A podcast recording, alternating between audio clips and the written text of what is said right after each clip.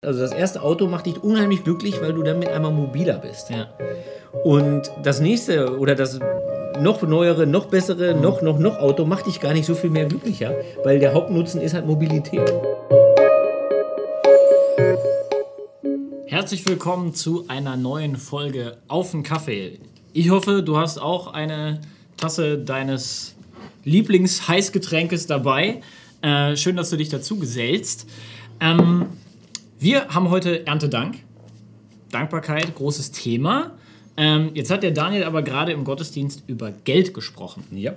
Es stellt sich mir die Frage, Matze, wenn du so auf deine Kontoauszüge schaust, wendest du dann fromm den Blick nach oben und dankst, dankst dem Vater für all die schönen Dinge, die du dir davon kaufen kannst? Ähm, also nicht immer, aber auch. Also es ist ja so, dass man viele Dinge erst richtig schätzen lernt, wenn die nicht so üppig sind. Und ich hatte auch mal eine Phase im Leben, wo es echt knapp war mit Geld. Äh, und nicht nur bei mir, sondern in der ganzen Familie auch und so. Und äh, da bin ich schon dankbar dafür. Also ich bilde mir nicht ein, dass ich mir das alles selber erarbeitet habe. Allerdings natürlich jetzt, also ich sag mal so, in es gibt auch schwache Stunden, da denke ich dann, ich habe es alles selber gemacht. Also es ist so, also ich sag mal, in 50 Prozent aller Fälle kann ich Gott dankbar sein Ja. und 50 Prozent äh, bin ich mir selber eigentlich Okay. dankbar, weil ich mich so toll finde. Ja. Aber ist das dann für dich schon so ein Moment, ähm, in dem du dich da an Daniels Predigt wiedergefunden hast, der ja gesagt hat, Geld ist eine Sache, die, das ist ganz, ganz groß ausgedrückt, ne? Geld ist eine Sache, die nach unserem Herzen greift. Sind das dann schon so solche Momente? Würdest du das als solche Momente beschreiben? Ja, das weiß ich nicht. Das ist schon äh, auch groß so, ne? Aber dass Geld einen beherrschen kann, das glaube ich schon. Also ähm, äh, auch wenn man wenig hat zum Beispiel. Ne? Also ich glaube nicht, dass Leute, äh, wenn sie ärmer sind, automatisch glücklicher sind, sondern da kann man unheimlich viel an Geld denken. Aber bei uns in der Nachbarschaft steht auch eine Mordsvilla. Und äh, um diese Villa ist ein Mordszaun drumherum. Ja. Äh, also eine Mauer, muss man sagen, eine Mauer. Und da hat man nicht das den Eindruck, jetzt dass Geld unbedingt glücklich macht, ne? Ja. weil das wirklich grässlich aussieht. Also es fehlen nur die Selbstschussanlagen. so ungefähr. äh, und, und das denke ich schon, also ich kenne es von mir selber und eben auch von anderen Leuten, dass Geld einen gefangen halten kann und auch die Yacht danach und, und äh, oder auch im Beruf habe ich das auch schon erlebt, ne?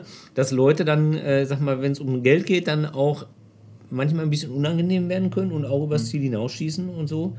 Äh, das, also die Gefahr besteht wahrscheinlich bei vielen Dingen, so wie man auch nach allem Möglichen süchtig werden kann, aber bei Geld ist sie auch groß, würde ich schon sagen. Ja, weil Ich Geld weiß- einfach so eine unglaublich große Rolle spielt. Ne? Ja, schon. Also, Also wenn du halt keins hast, also wenn man jetzt mal ganz, ganz existenziell so sagt, wenn du kein Geld hast, ja. kannst du nichts essen.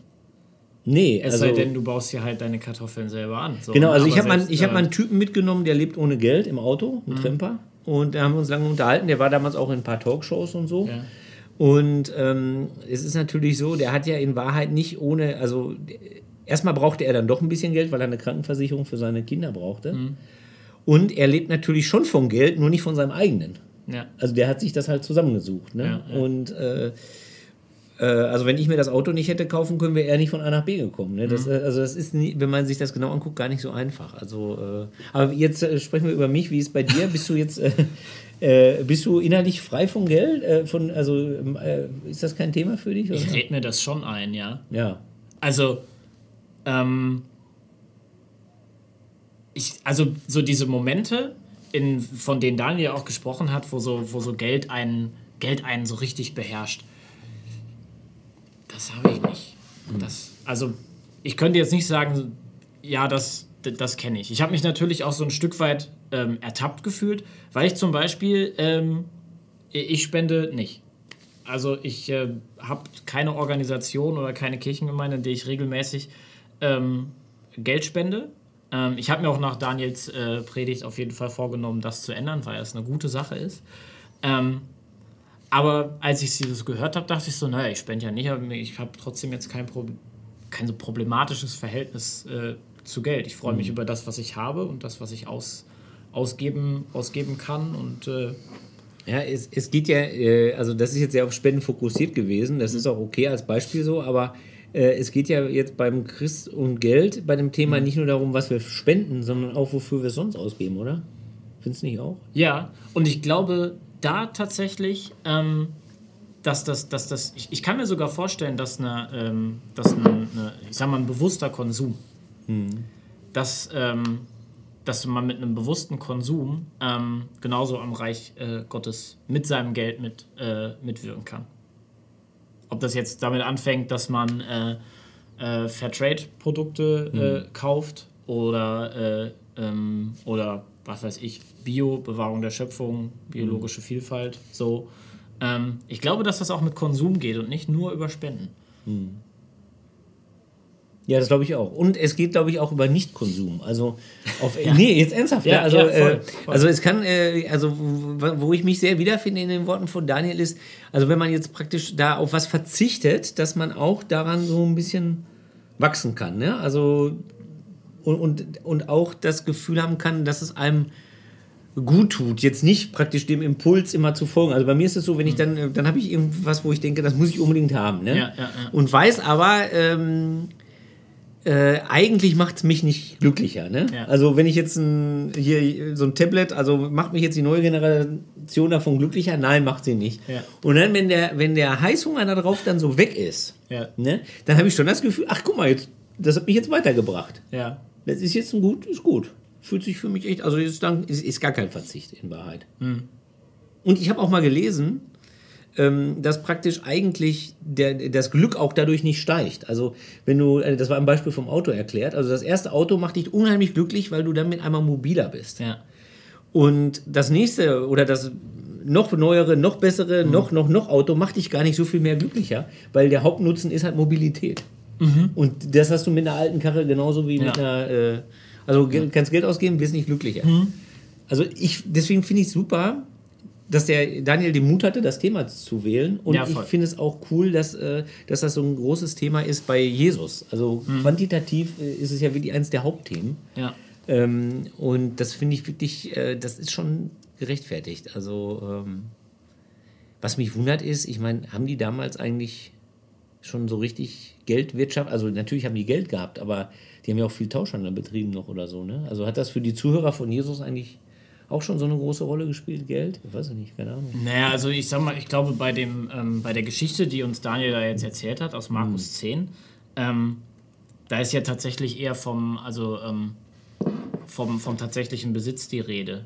So, ne? er, hatte, er hatte viele Güter.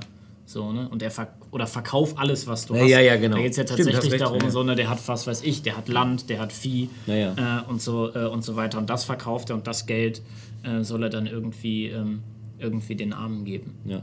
Aber das ist, glaube ich, auch nochmal noch mal der springende Punkt, der das Thema auch, glaube ich, nochmal ein bisschen, ähm, bisschen weitet, auch auf andere Bereiche hinaus. Ich glaube, dass ähm, das Geld eine Sache ist, die nach unserem Herzen greifen kann.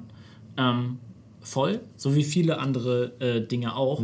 Wenn wir, ähm, ich glaube, wenn wir, wenn wir anfangen, das mit unserer, ähm, mit unserer Identität zu koppeln, Ja. mit dem, wer wir sind, auch mit dem, der wir, der wir vor anderen Menschen sind und der wir vor Gott sind. Ja, ja. Ähm, das hat tatsächlich auch der griechische, der griechische Text ganz, ganz toll ausgedrückt. Kann man im Deutschen nicht nachmachen, ist jetzt auch zu kompliziert zu erklären. Aber der macht das ganz deutlich, dass die Identität und der Besitz von diesem, von diesem jungen Mann ganz, ganz eng miteinander verwoben ist. Und ich glaube, das ist tatsächlich auch der Punkt, wo, wo aus dem heraus Jesus dann auch sagen kann, wie schwer muss es so jemandem fallen, äh, ins Reich Gottes zu kommen, weil Besitz ist seine Identität und nicht seine, seine Gotteskindschaft. ja, ja. Ich, ich bin, was ich habe, ne? Ja, ich bin, was ich habe. Aber das kann halt eben auch vieles andere halt eben auch sein. Äh, ich bin ähm, die Person, ähm, mit der ich, äh, was weiß ich, mit der ich verheiratet bin. So, ne? Also guckt euch. Guckt, Ja, euch ja, meine, ja, ja. Ne? Guckt euch meinen tollen ja. Partner an, meine tolle Partnerin an. So, ne? Äh, oder, äh, oder, ich, äh, oder ich bin der Job, den ich mache. Der muss ja noch nicht mal wahnsinnig gut, gut vergütet sein. So, aber, ähm, äh, aber, aber guck dir an, was ich leiste. So, ne? ähm, oder Leistung im Studium, in der Schule, wie auch immer. Da können ganz viele Sachen an den, an den Platz stellen. Ich glaube, Geld ist dann nochmal eine besondere Gefahr, weil es halt wirklich, weil es halt wirklich sehr an unsere Existenz geht und weil wir ohne Geld halt auch einfach gar Genau. nicht klarkommen. Man kann nicht einfach sagen, also man kann aufs Auto verzichten, aufs Haus, Ja. aber äh, man kann schlecht auf Geld Ja, verzichten. genau. Ne? Ähm, ich glaube ja, Statussymbol ist genau das richtige Thema. Wir haben gerade im Gottesdienst schon verraten, dass wir uns auch beide, äh, dass wir beide Frauen haben, die mehr verdienen als wir.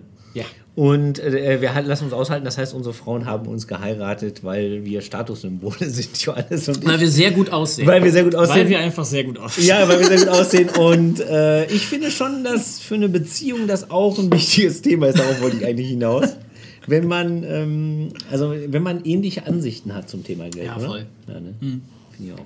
Ich, ja, also ich meine, also unterschiedliche Ansichten zum Thema Geld in, in Partnerschaft, aber auch in Beziehungen allgemein. Also Mhm. Freund Daniel hat das ja auch, äh, auch gesagt, eine Familie, wenn der eine Geld hat und der andere nicht, wenn, ähm, wenn man da unterschiedliche Ansichten hat, Mhm. auch, mit, auch mit gemeinsamem Geld umzugehen. Ähm, das ist, also ich glaube, das, das hat echt eine enorme, äh, enorme Sprengkraft. Ja. So.